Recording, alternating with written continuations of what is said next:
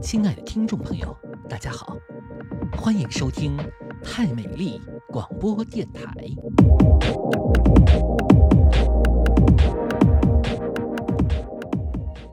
大家好，我是叉小包。大家好，我是女王岩。很高兴今天请到了阿岩来录我的第二期太美丽播客啊。我们的要求就是颜值不高不能来。太荣幸了，太荣幸了。但是这一期你不露脸。呃，对，因为毕竟我是我们晚上录的嘛，我不想睡前还要化个妆。好好好，没事，因为我跟阿岩很熟了，但是我觉得可能听众朋友有些可能还不太了解你，对，所以先请你做个自我介绍吧。好呀，好呀，大家好，我叫女王岩，然后我是一名前游戏主播，然后现在还是游戏博主吧。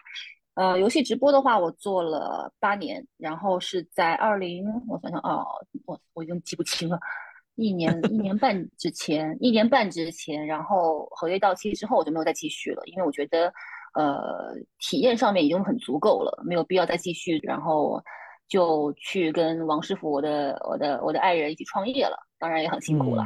因为我觉得做八年，其实应该算国内第一批的这个游戏主播，是吧？呃，确实是。呃，其实是我想想啊，当时应该是二零一四年，一四年的话，斗鱼才刚开始嘛。我大概是在斗鱼起步之后的一年之内，然后就就是开始兼职做直播，也就是周末啊什么时候，那时候我还上班嘛，所以就只有周末的时候就播一播。对。然后后来就变成全职主播。啊，对啊，因为发现就是可能是运气好，或者是。啊，对对对，主要就是这个，就是说，嗯呃，当时我的一个 offer，然后在一个直播平台的 offer，就是已经是可以 cover，就等约等于我上班的一个一个一个薪资了，所以我觉得那 OK OK，要把这个做成一个主业也不错，这样子。那你不做游戏直播以后在忙什么呢？过去这一年半。就刚才提到了，就是跟我的爱人王师傅一起创业，然后我们做的是直播互动类的游戏。我们算是很早很早，因为一九年他就开始创业了，我是停止直播之后才去帮他做一些，比如说游戏开发上面的一些事情。其实现在就就是什么都干了，比如说美术上面需要调整一些素材啊，也是我来做。然后，呃，多才多艺上面的对接也是我来做。然后 产品的策划呀这些。对，有需要的话也是我来做。对，其实就是，也懂了。咱自己家自己家人创业嘛，那你能干啥就干啥呗。嗯呃，夫妻老婆店，嗯，然后对，就是就是万能补丁关啊。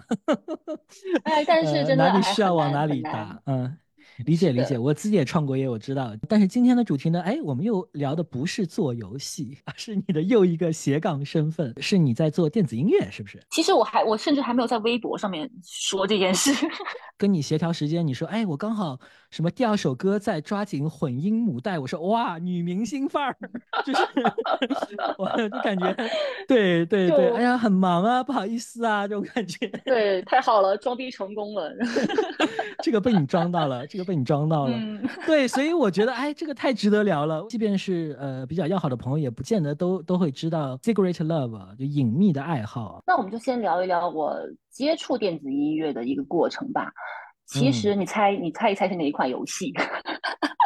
啊，那肯定是音乐类的游戏了，什么 DJ Max 之类的，是不是？没错，我想当然。呃，其实真的吗？对，更早更早的话，其实是 VOS 和劲乐团，然后才是 DJ Max。但是 D DJ Max 是我呃玩的最久最久最久的，它远超于我玩的任何一款音游。应该是 PSP 先的，对，PSP 上面 DJ Max。音乐方块我也玩了很久，水口哲也音乐方块。音乐方块也超好玩，真的，而且它那个音乐更更先锋一点。但那个时候的我可能觉得说。只有一部分我喜欢，另一部分对于我来说，当时的我来说会有点怪。然后 DJ Max 主要就是因为他每首歌都是完整，然后第二就是他所有的歌都是原创的。然后我当时玩 DJ Max 就是那种啊，抱着 PSP，然后躺在床上面就苦练，就是打那些难度很高的歌。我一直很佩服能在移动端上面还能玩这种什么节奏性的。那个时候应援团也是在 NDS 上戳戳戳，我觉得我屏幕都要戳爆了。然后我哇，我应援团全全部歌都是。最高评价全连，果然你你很厉害，我不行，我是手残党。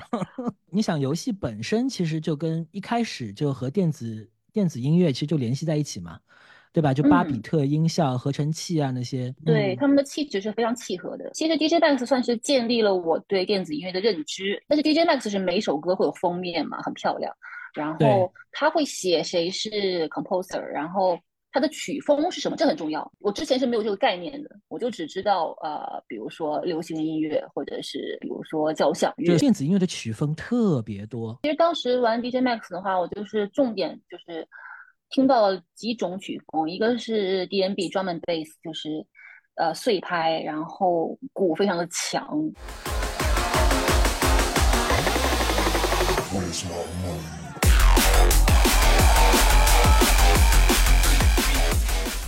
然后节奏感整个人听的时候，嗯，对，然后就听的非常有加速的感觉，你整个人就是就是被被被拱起来的那种感觉，然后这种是我特别喜欢的。以及比如说像 House 之类的舞曲，那听起来就觉得很欢快，很容易蹦起来。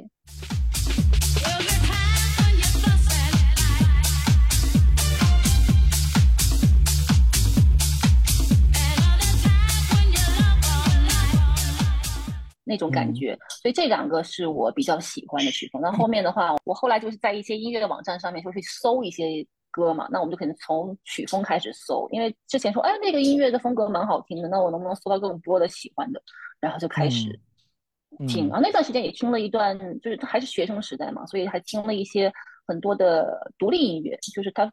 就是什么不火我听什么啊，很先锋的，很先锋。对，然后做歌单，然后做歌单做成一种非常小众的那种歌单，然后觉得自己逼格很高那种，然后有人听，有人留言，还是特别开心那种感觉。其实那时候，呃，我很喜欢化学兄弟，对吧？呃，Chemical Brothers，还有还有那个什么 Fatboy Slim，啊，都是很早的这种，嗯，玩先锋、玩电子音乐的。你为什么会就是从听然后到做做音乐呢？因为我觉得做音乐就感觉是完全另外一个维度、另外一个门槛了。是的，是的，我也曾经觉得我可能这辈子跟做音乐这件事没什么关联，就是没有想过这个可能性。呃，当时我还在直播嘛，我看到微博说有有一个这种电子音乐制作的一个课程，需要九个月的时间，几乎九个月的时间，每天学习一个小时，然后还要做作业这种。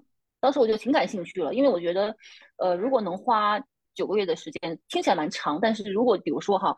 从一个你完全觉得跟音做音乐无缘的一个零基础一个状态，对一个完全零基础、一个完全没有想过这个可能性的一个状态，到一个能够制作自己的音乐的人，我觉得这个时间也是值得的。然后，因为刚好在直播，所以时间上不允许嘛。然后后来他是每年开一次班。这样子，然后刚好去年我不是不是有时间了嘛，我真的推掉了很多的酒局，很努力在学习了。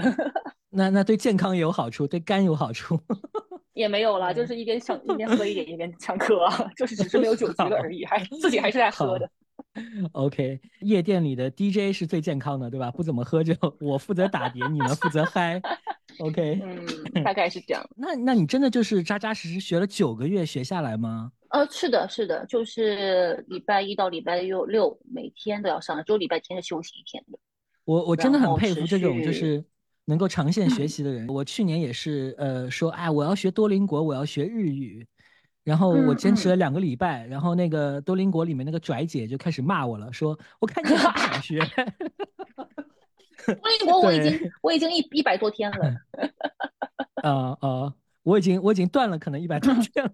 对，INTP 是这样的，就是自己可能认准的话，就会真的比较能坚持。当然，我也是一个很多在很多其他角度上面来讲的话，我可能也是一个五分钟热度的人。只不过，呃，如果是自己自己下定决心的话，还是稍微能坚持一下的。因为我不直播之后，其实我自己预知到，就是呃身份的一个转换给我造成的落差，可能要比我预期的要大。就是说。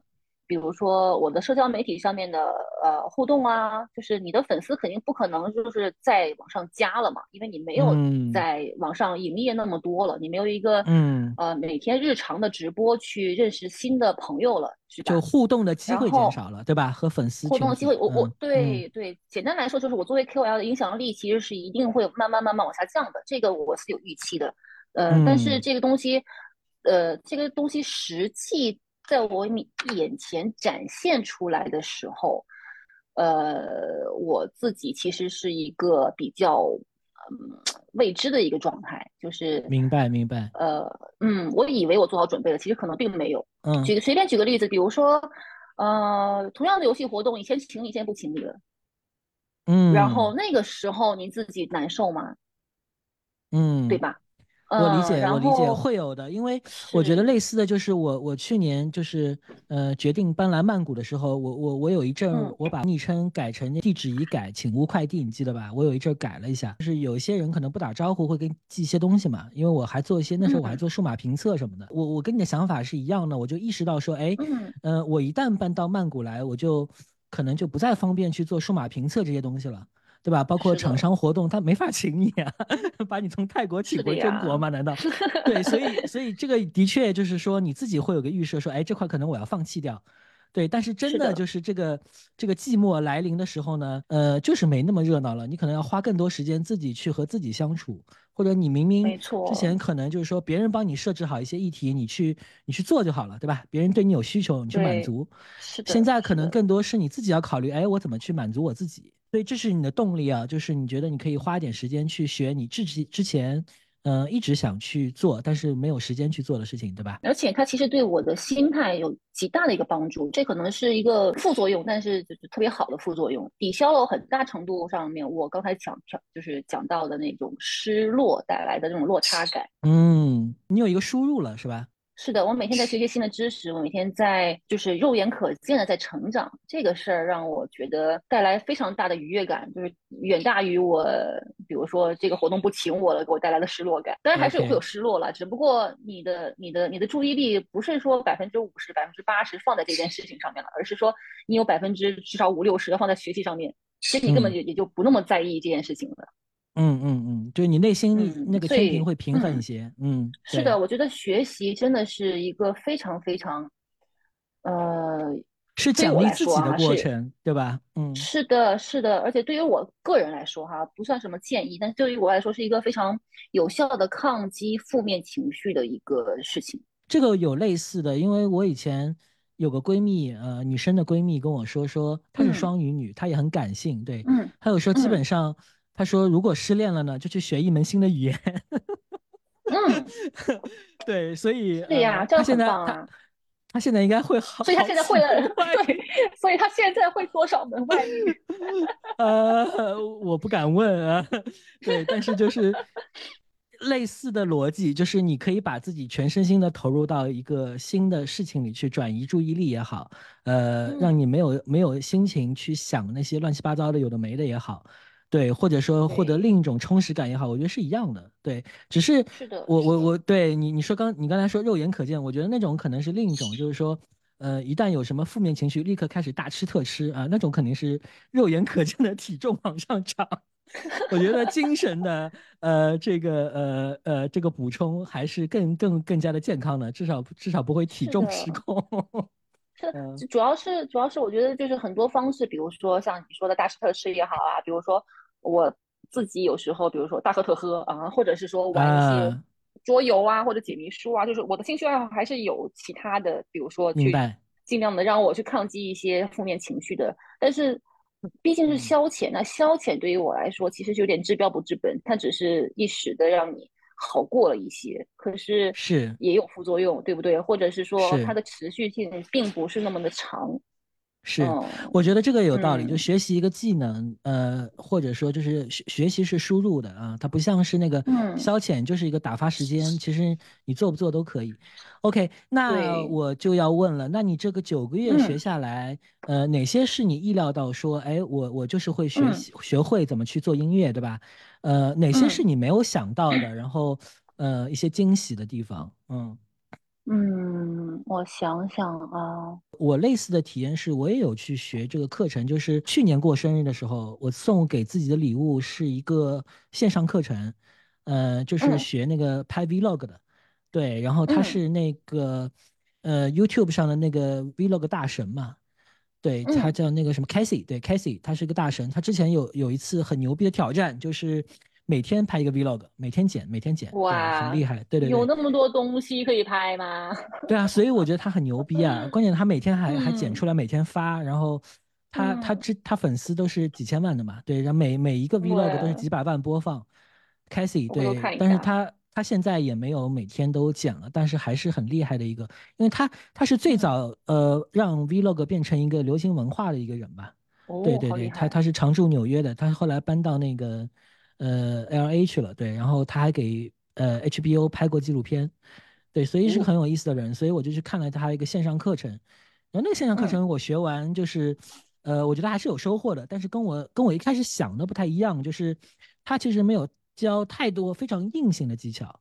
对，但是嗯。我觉得，呃，他给你的东西可能会软一点，就是，哎，怎么样是去做很多这个剪辑上的决定，怎么样去设计一个有趣味性、有故事性，呃，让人去愿意看的一啊个东西。对，这个是我一啊，开始没有预料的，我可能觉得他是比较那种什么，就一二三四五啊这种比较教条化的，嗯呃，但嗯其实完全不嗯是，他就是他自己用他自己拍两个呃 vlog 的案例，然后告诉你他怎么去录素材。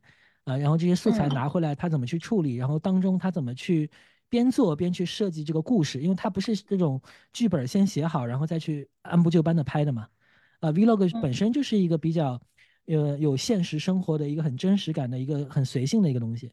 对，所以这点，我觉得，呃，有收获，就是，呃，怎么嗯样，就是说你你有意识的去录一些，但是有的时候可能是无意识的啊，然后后期你可能要再去加一加，然后再把它变成一个，哎，变成一个就是有即兴创作的这么一个东西在里面，嗯，嗯嗯，我们那个可能，不太一样，我们那个全是硬技术，是吧？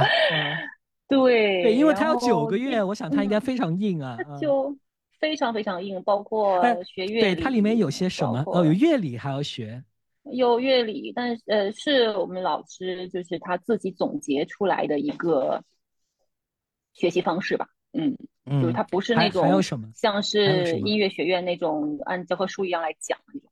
还有什么？还有那那也太容易了吧？是人家人家音乐学院学四年，你学九个月就可以。对，不可能那么 对，那肯定是啊。但是起码就是对嗯于我一个乐理白痴来讲的话，其实嗯，我现在已经超过了可能百分之呃八十的普通人了，对，就可以可以可以了。可 以可以。这样什么？够了，好不好？是的，是的还有。大部分，其实大部分的话都是在学习软件的使用，因为我们使哪用的是 Ableton 件？Live，就就是一个 Ableton 哦 Live，它是一个哦现在来说蛮主流的电子音乐的呃制作软件，当然还有 Logic，还有其他的。那就是啊，那是叫 Logic 吗？完了，对，，Mac 上的剪掉吧。苹苹果上的 Logic，是是是，因为我因为我，一直是 Mac 用户，所以所以我我自己剪视频也是 Final Cut Pro，对，然后嗯，呃，但是音频我没那么高需求，所以苹果自带的那个免费的叫呃 GarageBand 那个就可以，车库乐队那啊，个就可以。对，是的，对，，Logic 太高级了，而且付费的，我我我没用，呃，但是我知道是，苹果的专，业软件，基本嗯上对，基本上都是都是职业音乐制作人使用的软件。那肯定每个人有不自己的喜好嘛，对吧？那我们主要学的就是嗯 Ableton Live。那嗯嗯，对，使用，然后呢还包含大概九个案例吧，就是每一个案例做就是某一个风格，某一个特定曲风，我们要哦，先拆先拆解这个曲风有什么元素，然后对，然后去做自己的一个曲风的一个学哎，习，然那所以你所以你们也是要交。作业的，对吧？你们也要交作业，要每天都要交。作业哦，每哦，天都要交作业。什么作业？自己编一段曲吗？还是什么？啊，有啊有啊，比如说最早的时候就是老师教你，呃，你拿三拿三段采样，一段鼓，一段贝斯，一段旋律，你拼吧，随便拼，你觉得好听就行，拼完了哦，交交有意思，上来。这是一开始。入门的一个阶段，但后面越来越嗯复杂，然后包括学到电影配乐，我们的案例就是学汉斯季默，然后汉斯季默还有电影配乐？有啊有啊有啊有这个案哎，例，你是不是想学课了？我怎么感觉这个课是 广告啊？我要找老师收广告费了。啊，没有没有，我们不说课程名字，好吧？我们不说课程名字。对，没有我我哎，为什么我我听你说电影配乐我那么嗯激动，你知道吗？呃，因为我嗯本身也是很爱听这个电影原声的人。然啊，后我我也喜你欢对你说这个，我立刻要说一个。我也喜欢听。嗯，那当然了，对，我知道你也收收那个呃游戏的黑黑胶，对，对我也收。然后我我我必须提的是，我非常喜欢的是这个电影，首先我很喜欢，啊、就社交网络。嗯然后社交嗯网络的原声我也很喜欢，因为它是工业噪音。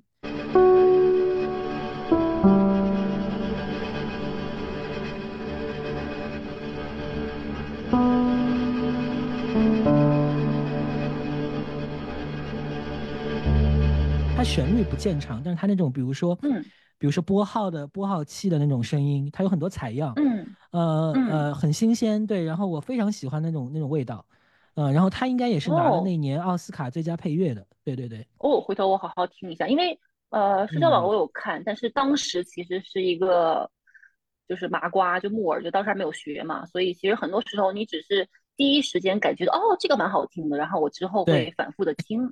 但现在的话，如果我再听的话，我可能会学，就是去去去去分析、去观你你有你有专业角度了，怎么做出嗯来的。嗯，对，嗯，我觉得，就像刚才你问的那个问题，就是有什么新的收获？我觉得就是嗯老师也提过这件事，就是你们上完这个课之后，你们听东西就变得不一样了。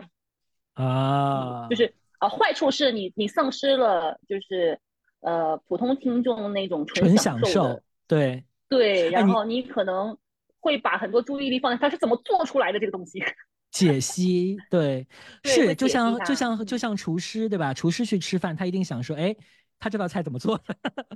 对，里做的好，它放哪些哪里调料比做的不好例是？什么什么火候？对，是他有没有用高汤？对，所以这个我就我觉得这件事情蛮有意思的，就是我现在听音乐就会觉得说，哦，这个鼓这个鼓组是什么什么什么，然后然后这个音色是什么什么什么什么，但是我我还只是一个小白啊，其实我学完九个月，按理论来说，我我只能也算是只能算是一个音乐制作人，OK，但是这是一个非常非常非常非常新手的，junior 音乐制作人呃就出入门，对，但是我觉得至少你已经有一个有一个专业的视角去解析这件事情了。其实我跟你讲，就是为什么解析的，对，我觉得我为什么就嗯是呃会成为一个游戏博主，但是没有没有去做嗯游戏，就是刚毕业的时候也想过这件事情，对吧？呃，然嗯后也嗯认识了很多业内的朋友，呃，但是两个因素让我放弃了，一个就是我觉得感觉国内做的还都是网游，跟你玩儿的是两回事儿，知道吧？呃，就是手游、哎网游嘛，就是 你懂的，就它完全是围绕着这种氪金啊，对，完全是另一种模式。那但你玩的，你你为之激动的还是这种三 A 大作嘛，对吧？完全是欧美的那些东西，或者日本的这种经典的游戏，所以我觉得，哎，那那挺割裂的，你知道吧？啊、所以你看这嗯么多年过去了，好像，嗯、国内也就黑神话、悟空，对吧？让人感觉好像国人还是有一些有一些游戏制作人没有放弃这个三 A 的梦想啊。对，但是绝大部分可能都是别的某些 这个享誉国际的手游，对吧？嗯，我就不说了啊。就是非其实是嗯挺无奈的一件事，因为我也想做游戏，因为其实我在直播之前就嗯是在游戏公司工作嘛，但是嗯。我做的也是其实也是手游这个品类的，因为那那个时候一四年，你说现在 OK 有一些独立游戏的工作室，或者是有一些厂商在做独立游戏，是是一四年那个时候是只有这条路我叫 M，、嗯。我叫 MT，对嗯对对对然后是 DOTA 传奇的时代，那个时候没有人说我要做独立游戏，但是我还不说还有一堆页游呢，对吧？那个时候是、嗯。这个市场就是这样子啊，就是呃我们玩玩着玩着各种三 A 大作长大的，然后我们却做着一些符合现在这个市场的一些一些东西，可能你不喜欢，但是没办法，因为你想在这个行业做继续做下去的话，你可能那个你你你服务的这个项目或者产品，那确实不是你的第一选择。那不管怎么样，其实当时我我是做的是呃海外的游戏引入，嗯，那也是手游，啊也是手游，嗯嗯然后会好很多，会好很多，因为我就是起码，嗯，我可以直直接面对那个国外的开发者们，听他们说哦，OK，我们想做的是什么东西。那个时候愤怒愤怒的小鸟是非常非常火的嘛，那其实是。也证明了说单机上面的一些，即使是手游平台，那么也会有可非常好玩、非常有趣的单机的作品，它可能也会很商业，对，但其实也是有有空间的，对不对？那个时候还是是。OK 的，所以我还蛮喜欢蛮喜欢当时那份工作。不过后来就是变成了就是慢慢慢慢变成了要直播直播有 offer 了，那我就走了。好的，还是嗯还是对，明明可以靠脸吃饭，为什么要靠才华呢？啊，不行不行，要靠才华，好有才华啦，不这个我能浪费。对我我知道你是呃颜值和才华都有的，嗯，然后哎对这个彩虹屁先拍一下啊，然后然后对，然后第二个原因其实就是你说的，就是我觉得呃，如果你嗯做游戏，可能你玩游戏的时候就没有那么享受了，对，你会考虑，哎，它这个数值怎么设定的？哎，它这个机制很巧妙，对吧？我要不要抄一抄？等等，嗯，我就觉得不纯嗯粹，因为我觉得，呃，我我我本身也是属于工作狂类型的人，我就觉得，嗯，我工作的时候呢，就尽量的就是工作，但是我一定要有一个出口。这个出口，我觉得对我来说肯定是玩游戏，对吧？那玩游戏的时候就纯粹一点，就不要不要想太多，对，不然太累了。享受它就好了。对对，它是我的一个逃逃避的一个一个出口。对，所以好，再说回来啊，那 OK，那你这个九个月学完了，然后也获得了一个专业的视角和专业的技能，那所以你现在真的开始自己做电音了，是吗？有的，有的，有在做了，做了是这样的。我们这个课嘞，不光是九个月，老师每天给你上网课，你每天做作业之外，然后老师还有一个自己的电电子音乐厂牌。然后对，然后我们其实是，我们我们现在虽然我课上完了，但是我我们还有义务，我们有个押金，然后你你要你需要，就是其实老师其实挺为大家着想，就是担心你。你学完了，然后你嗯嗯，你不是就不是就业的问题，他就不，我觉得在中国做不也不做在中国，我觉得做音乐啊，你可以把那个剪掉，就是做你作为一个音乐制作人，想要靠这个糊口，真的太难太难了，就跟做游戏一样的。OK，嗯，其实是同理的，你做 KOL 做主播也是一样的，大家都在做，你凭什么火？你就看看命呗，撞大运呗，就是这个一个一个道理。然后，但是。这个老师呢，他是非常一，他有自己的厂牌，他可以通过他的影响力，或者通过这个厂牌的影响力，去让这个歌，呃，有一个更多的呃播放量，对吧？然后第二就是他希望我教完你，你真的去，你最好真的去做音乐，就是不是说全职哈，你你最好真的是做出点作品出来。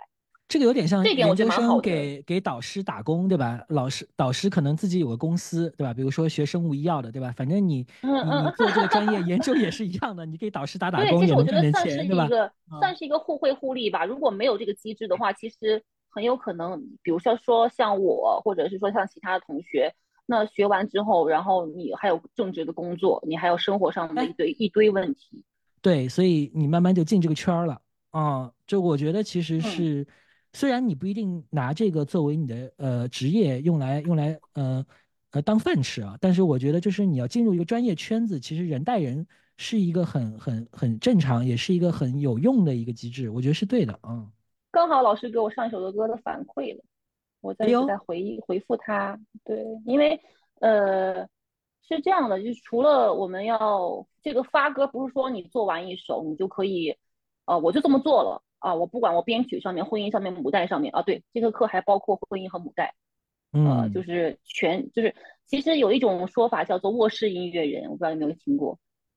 哦，没有哎。卧室音乐制作人就是一个人，一个人在卧室里面，一台电脑就完成一首歌。单兵作战啊，在尤其是在电子音乐范畴上面 不是那个，而是就是在卧室发生的一切一切。对，这是呃，目前电子音乐里面一个比较还蛮蛮主流吧，或者是说蛮多的一个制作人的形态，就是因为现在软件非常的软件和硬件都非常非常的发达，所以很多人不再需要什么非常贵的这种这种呃，比如说那个录音室啊、录音棚，或者是也不再那么需要。就如果说自己想做一首歌的话，其实单纯想做一首歌的话，它没有必要了。啊，民用器材的品质已经很好了。哎，你说这个，我想起来了，可能是不是那个我我很喜欢，我去年 Spotify 听的最多的是 FKJ，就那个呃啊，很好听，对 French KV，很好听，对 Juice，他就是一个人啊，他基本上都是一个人，然后他所有的 MV 都他一个人玩各种乐器，然后组合在一起，我觉得就是。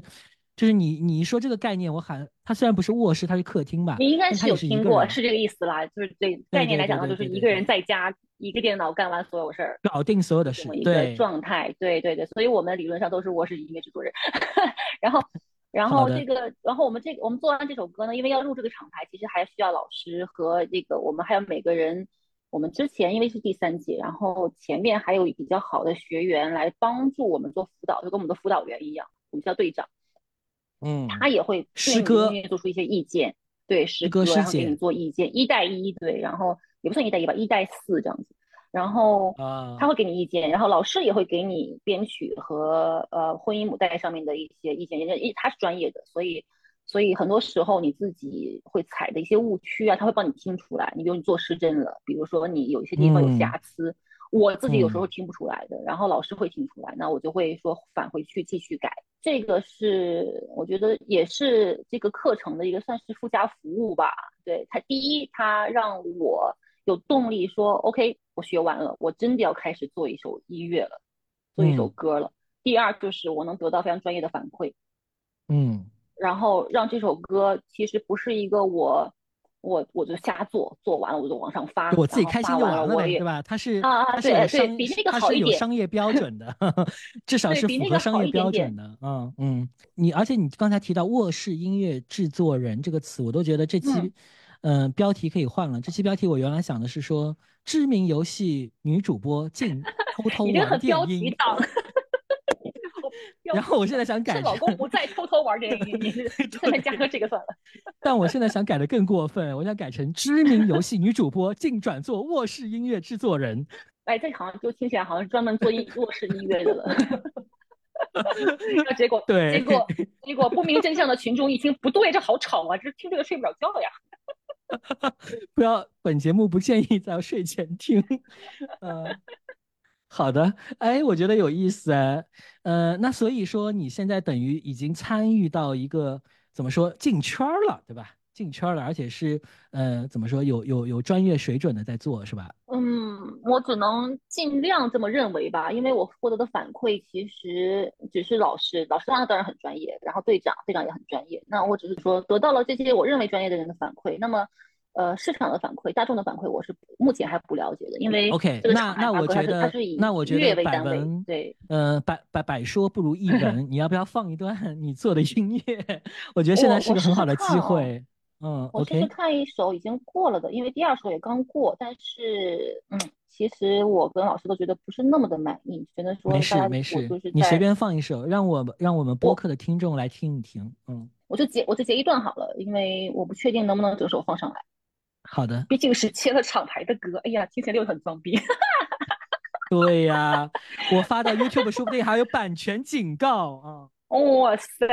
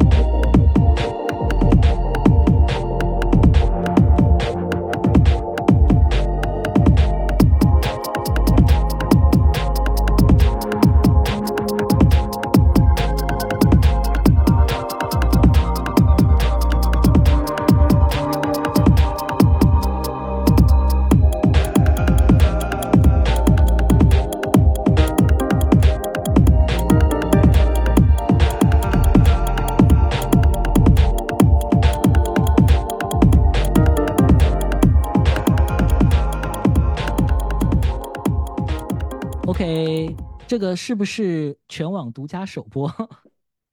啊，不确定了。你的播客什么时候播呀？因为这首歌也快发了。哦，那可能是全网全网同步首播。这时候你可以跟我们讲一讲吗？就是你坐下来大概花了几天，然后，呃，这个曲风大概是什么样的啊？给我们专业科普一下。呃，这首歌的起源是一个电子的音色，非常简单的一个 pad，就是一个铺垫拉长音的一个氛围型的一个呃长音。嗯。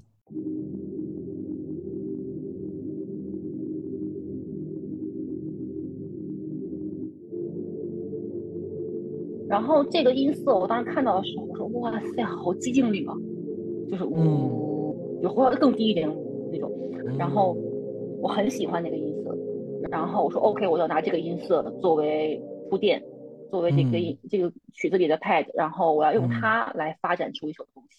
OK，我就把它通过改调，因为它就是一段采样，它段一段的去改改成我想要的那个那个那个频率音高，然后把它铺上去，铺上去之后再垫一个鼓组，然后我觉得成立了，成立之后开始我就开始加，比如说主旋律，然后包括一些装饰的音，因为。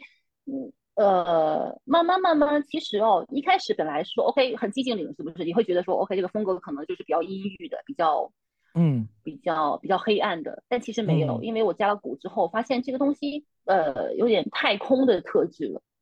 啊，有意思。嗯，因为就因为比较比较嗯阴阴阴沉的一个派的，其实它也有可能是那种很广阔的东西，而空是嗯对很空旷的感觉。做到一半的时候，我就开始觉得 OK 是有点太空的 feel 了。那嗯如果如其实其实我觉得哈，如果你就是在自己做的时候能产生画面感，就是我自己来讲哈，已经是蛮不容易的一件事情。是。但它不好，其实没有画面的。这个曲子它嗯找到了自己的形象，是吧？找到了自己的一种，一种视觉想象。至少在我嗯在我的认知里面，它有形象了。那么我就以这个形象嗯继续的给它给它细化，嗯，完善下去，加把这个画面更丰对富。嗯对，所以之后很多音色的选择和一些呃装饰的那种音的选择，我都会偏科幻或者是呃星空那种感觉的一点的东西，然后最后就变。成了一个，最后就演化成从从一个寂静岭 一样的那种感觉的那种很低嗯。沉的一个、一个场景，嗯，就慢慢慢慢慢慢自己它就演化成了一个在太空中跑步的那种感觉，所以歌太空中跑步所以歌名，OK，对，所以歌名我就是选的叫做 Cosmos Highway，就是你就是在太空里面狂飙嘛，啊就是有意啊，思是那种感觉的，对。语言的尽头是音乐，嗯嗯，都不如都不如听一听这个太空跑步是什么感觉，嗯。好，下面我们就再来听一遍阿言的这首作品《Cosmos Highway》。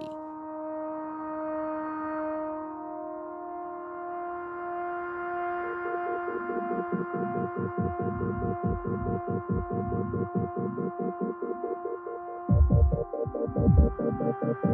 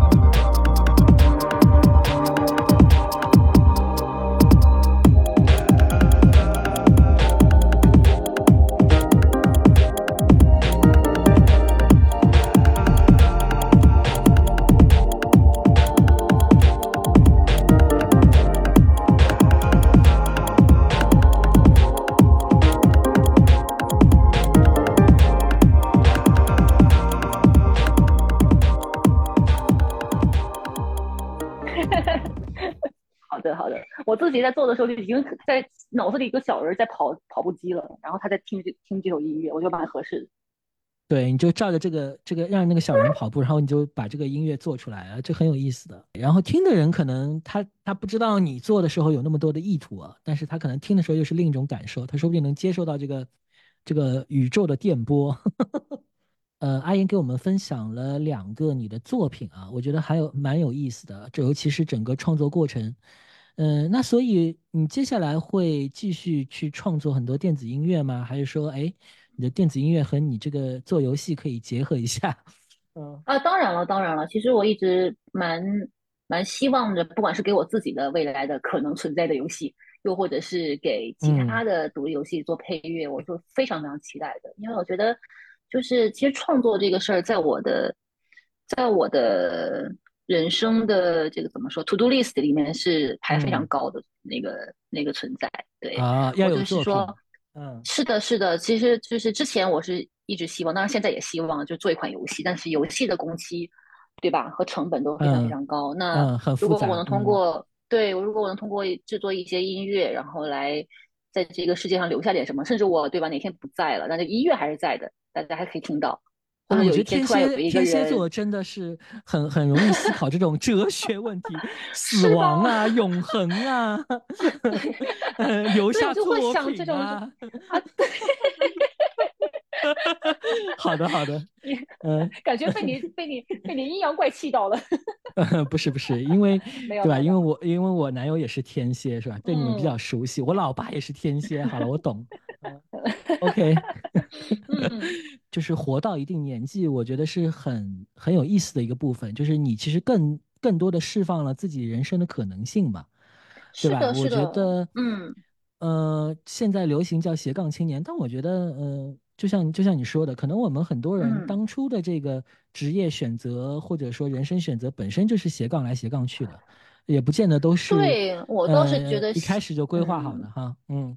是我倒是觉得斜杠这个词有这个必要存在吗？所有人都可以有这个权利去拓展自己的生活啊，对不对？对，就人本身就应该是自由的，对吧？嗯，对，所以就是斜杠只是说代表一种，嗯，大呃有部分人的一个一个生活状态或者是生活的一些追求吧。但是我觉得大部分人其实都都都蛮斜杠的。他不可能只只对一件事情上心，对啊，我就觉得很有意思，因为我之前看你呃微博，你去年呃也给一个呃游戏呃去，因为它是一个真人真人的解谜是吧？呃呃，视觉小说是视觉小说，纯视觉小说，对对，所以你还呃为了这个小说剪断了自己的长发。对，我是去客串。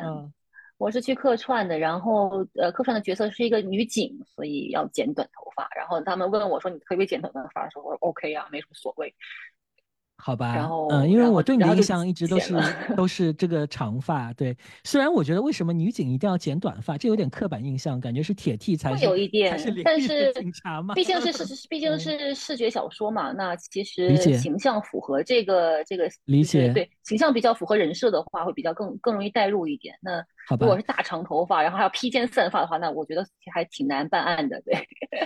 嗯，也没关系啦，就简短的话就是糟糕，我被女警包围了。嗯，如果是如果是长发，就是糟糕，我被我被女鬼包围了。所以所以对我就觉得说，反正反正是这么一次体验新体验的机会。那么其实我的头发长短，我一点都不不在不在意。我知道，我知道，我知道你们就是你你是去。既然要答应做，那就可以可以付出嘛。哎，是的，是这个意思。而且我也不直播了，对，是，就是就是有时候直播的时 候，不是长发会显得更更女性化一点，更温柔一点，这个是对。哎，所以我觉得也很有意思啊。这些都是嗯某些社会上既定的一些刻板印象。那是其实这样的，没办法的。对对对对对，当时刚好也不直播，也有时间，然后还有一次。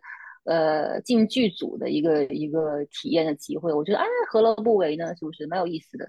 但是哇，我我我我现在不敢说太说的太太太漂亮，但是那个游戏里面我的形象可能呃跟我的直播相距甚远，这很好啊，很好啊，就是我觉得可能就是那些自信一点。那当然，我觉得就是让那些一直我这里要政治不正确一下，一直看。看美女直播的臭直男们认识一下，其实你们看到的也只是个幻觉罢了。嗯嗯，很多时候是幻觉，不代表。但我不想做打破幻觉的那个人。不用不用不用，就是其实这也不是你一个人打破的，他们迟早是要长大的，他们迟早是要断奶的，对吧？呃，所以我觉得你只是呃用你自己的人生，因为你不需要为。你不欠任何人什么嘛，对不对？所以那本身就是他们自己的幻觉了。你真实的真每个人，我觉得在现实生活里其实都是有多面的，呃，而且我觉得也应该去探索自己的这种多面性。然后就像你说的，其实斜杠这个词，呃，都不一定需要存在。呃，如果你已已然知道。每个人都是自由，而且你也可以自由的去活。哎，好，我觉得今天又把这个主题拔得好高啊！我已经 我已经说第一期，差老师，对，差老师又上线上课了，怎么这么学术？怎么这么高深？呃，还是一个澳门的朋友给我的建议，说你们可以轻松一点呢。呃，人家人家是觉得你长得很好看才来听的，结果你长得那么高深。那我们这一期有有比较有比较不高深了吗？呃，有比较娱乐轻松一点了吗？呃，应该有吧，呃，对吧？听听音乐，然后聊一聊人生选择，我觉得蛮有意思的。因为，哎，我觉得至少，呃，这期也是，呃，阿言带我了解了一个我都呃不太知道的一个一个，呃，你自己在默默投入了很多的时间的这么一个兴趣，而且已经变成了一个专业的事情，我觉得很有意思的。嗯，我我我是那种不不做成就不会跟别人讲的嗯那种那种人，自己卷自己啊。那很那我那那我很荣幸，那我很荣幸啊。呃，这个太美丽播客成了你第一次啊发表这个你你的另一面专业的另一面的平台，嗯。然后刚才的刚才的 demo 应该有很多听众也会觉得啊太美丽啊真好听啊，太美丽真好，嗯，这个名字起的好呀。对，这也是拍脑袋。那。OK，那来到节目的最后呢，我觉得哎是要要给这个节目留一点小传统啊，所以我想呢是说，这个传统呢就是说我我我问了你很多问题啊，今天因为嗯嗯。呃你是嘉宾对吧？我是我我是主持人，那我觉得下下面呃你来问我一个问题吧，嗯嗯嗯，问你一个问题，我还蛮好奇，因为我们对你去泰国之前我们见过一面嘛，然后后面就没有见过。是是，我是蛮好奇你现在在泰国那边的生活的。比如说，呃，我对泰泰国的我，因为我去过一次泰国，所以我会有点刻板印象啦。所以我想我我要跟你这个证实一下。比如说，你现在在那边生活的话，会被会出现过，比如说被当做游客被宰吗？因为我被宰过。啊，呃，首先正面回答是完全没有。对，你是你是怎样？你是你是你是英文跟他们沟通还是？对你，我觉得你可以先分享一下你被宰的经历，然后我告诉你为什么我没有。哦，你只记得被宰是吗？是坐出租车还是什么呢？我忘了，我只是隐约有这个记忆。是吃饭坐突突车还是什么？应该是吃饭餐饮食上面的。OK，觉得你你觉得收贵了是吧？对。OK，我觉得是这样啊，我来分享啊。首先，嗯呃，这个问题很好，因为不要说被宰，可能很多人还觉得，哎呀，去泰国安全吗？会不会被割嘎腰子？这个这个是夸张了。首先，这个完全是网络谣言，对吧？那个呃，之前一九年，就是你就想嘎腰子，难道是最近才流行的吗？真要嘎，你为什么不早嘎呢？对吧？一九年的时候，呃，每每年中国游客来泰国有一千万人次啊。对吧？嗯，所以所以我觉得总体来讲，泰国旅游是很安全的，也不用也不是只有中国人来，对吧？全世界的人都来。嗯，那我觉得，呃，的确可能会被宰。呃，我知道的外国游客最容易被宰的其实是两种，一种是那个突突车，啊，因为突突车其实它不明码标价，它也没有什么像 taxi 那样打表，对，所以基本上就是张嘴就来。那呃，还呃下车的时候，他可能会问你多收钱，而且是现金嘛，你可能跟他扯不清楚。这个是比较容易踩坑的，还有就是。再恶劣一点呢，有的突突车会，呃，开到一半跟你说，哎，我带你去看什么表演啊，这种是有点夸张了。对，所以呃，这个我在网上也看到过有人写，我自己是没碰到过。所以其实我自己的建议是不要坐突突车，因为其实这里打车很方便，你可以用 Grab 啊，就那个打车软件是泰国的滴滴。啊，然后就是本身就很便宜了，甚至再便宜一点还有那个 Boat。呃，也可以打车啊。首先网约车很方便，其次就是，嗯，绝大多数 taxi 也是都是明码标价的，所以都是打表的，对，不太会有黑车这这件事情，对，所以呃，突突车我是觉得，其实其实我倒觉得一个是怕被宰，但更重要，我觉得不太环保，真的不太环保，它那个噪音也很大，对吧？嗯，现在其实它慢慢开始有那个全电动的突突车啊，我觉得你你你你如果第一次来泰国，你想体验那个泰国风情。啊，那是可以的，因为出租车的确蛮有这个，呃，热带风情的，对吧？嗯，可以体验一下。但是我觉得真的你要，呃，去哪里的话，还是打个车吧，啊，或者坐公共交通也很好，BTS 啊，很舒服。对，所以这是第一个。第二个容易被宰的是，呃，其实还是这种吃海鲜什么的，在旅游景点吃海鲜之类的。对，吃就是其实很简单，我觉得很好判断，就是你就看一个餐厅本地人去不去啊。啊，有没有泰国本地人？如果只有游客去，或者他只是在游，就是旅游景点，然后旁边都是前前后不着村不着店的。因为你在大的商场里面，我觉得任何店你都可以放心去啊，商场里面的店都是呃很规矩的。对，但是如果比如说路边摊，或者说前不着村后不着店，它就是一些感觉是只招待游客的网红店，你可能要小心一下，啊，但一般来说，如果你呃去点的话，它一般都是有 menu 的，对吧？菜单上都是明码标价的，你自己可以算清楚。他如果最后要跟你搞的话，他是没有依据的。呃，反正我是没有遇到过了，而且我也不会讲泰文，我也都是英文跟他们交流的，而且我们两个人一看就是游客，一看就不是本地人，因为我们来泰国每天都要做的事情就擦防晒，我完全没有晒黑，所以一看就不是本地人。对，所以黑一点，显得 local 一点，是不是？啊，呃，也不必要啦。对，所以所以美白比较重要。对，所以。所以我觉得，嗯，还好，对，但是反而就是还有一个骗术，我是遇到过两次，我没有上当，是，呃，有有可能会有人用英文跟你搭讪啊，甚至用中文跟你搭讪，说，哎，呃，我之前到中国去旅游，我能不能看看你的货币？这个是一个很常见的骗术，千万不要给他看，啊，他会骗你钱，啊啊啊，就是 什么，我用一，我我我我很想拿你们的人民币做纪念，呃呃，我拿我这边的什么什么货币跟你换，然后他给你的可能是假钱。啊，这种反正总总体来讲，我觉得泰国没有太特殊的点。还有就是泰国不像你去法国、意大利有那么多小偷啊。对，所以真的，所以其实我觉得，我觉得在泰国整体来讲，整个亚洲我都觉得要比要比欧洲某些 国家 要安全。我在我在法国还被砸过一次车嘞，我整个包都被都被拎走了。是，所以很夸很夸张。对，所以其实我觉得，相比相比欧盟那些，你可能真的要有一些防身术。在泰国，我真的觉得已经安全非常多了。你这种骗术，对我相信你被骗也没有骗太多钱。嗯，呃，没有，当然当然没有了，只是觉隐约觉得自己好像是不是被宰了这种游客心态。对，但是你刚刚说那个骗，你那个骗术就是他要看你的货币。可是我如果去泰国旅游的话，我可能不会带人民币啊，人民币现金，我我有这个必要吗？所以那你就根本没有被骗的可能性啊！对，不是他这个作案手段不成立啊！我就是都我的 INTP 病都发作了，就是你要你要当个当个最最你当当个犯人，你就最好没事没事。这个这这个不是一个精心设计的推理解谜游戏，所以它没有合理性，它就是骗傻瓜的。你这样高智商的人，他骗不到。好吧。对，这骗子是博概率。对对，他就是看你纯良憨厚才骗你。一看就是精明聪明，就是不会来骗你。嗯，OK，好，这个算回答你的问题了吗？好，回答了，回答了。对，我觉得这个问题，呃，也是算是给所有听众的一个旅游小技巧。好了，嗯嗯，是的，是的，下次的话，我应该会就是留意一下出租车。对 对，好呀，那今天辛苦阿言跟我们分享这么多，啊，谢谢。哎，不客气，不客气。下次有机会聊游戏找我呀。对对对，下次再聊游戏可以找你，而且可以聊音乐啊，说不定。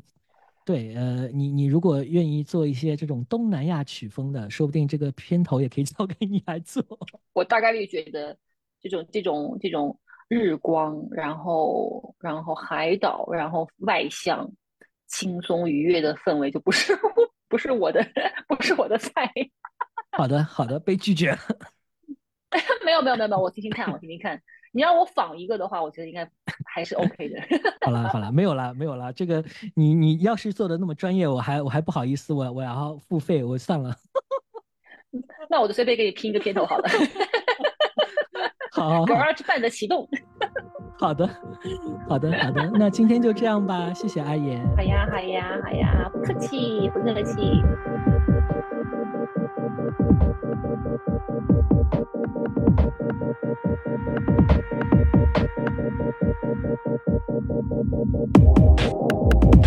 back.